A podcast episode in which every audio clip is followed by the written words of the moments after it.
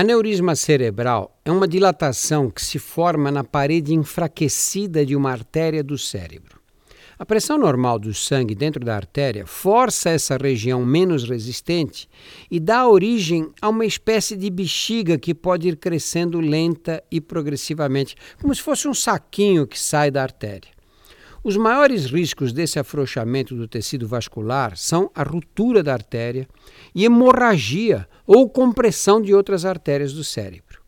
O ideal é que os aneurismas cerebrais fossem detectados precocemente antes de sangrar, mas isso quase nunca acontece, porque essa avaliação não está incluída na rotina dos exames médicos de check-up. Aneurismas pequenos costumam não causar nenhum tipo de sintoma. Quando crescem, podem comprimir uma estrutura cerebral e provocar sintomas que variam conforme a área do cérebro afetada. A manifestação mais evidente dos aneurismas cerebrais é a ruptura, seguida de hemorragia. Nesse caso, a intensidade dos sintomas está diretamente relacionada com o tamanho e a extensão do, sangramento.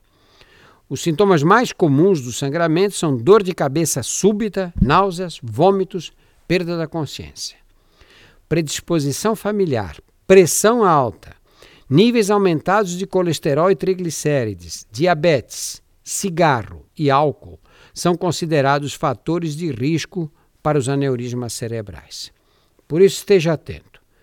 Dor forte de cabeça que surge repentinamente, como se você tivesse levado uma pancada, seguida de enjoos e vômitos, indica a necessidade urgente de atendimento médico hospitalar.